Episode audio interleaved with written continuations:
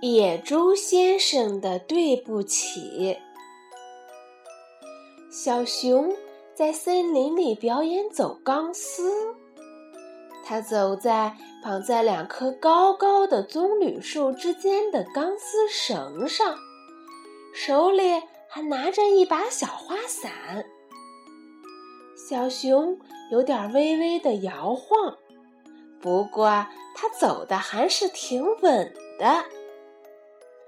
整个森林都轰动了，小鹿、小猴子、松鼠、小象，小动物们都赶来看这场精彩的表演。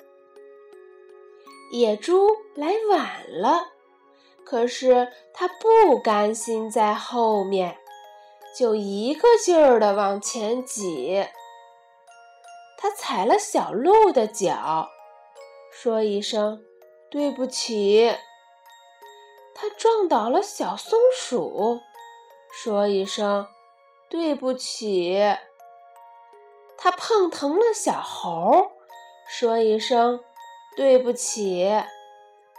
他挤得小象站不稳，再说一声“对不起”。这一切。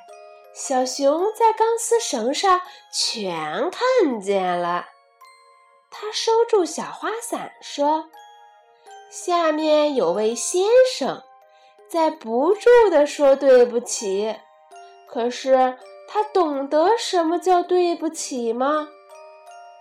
大伙儿笑了，野猪先生难为情地低下了头。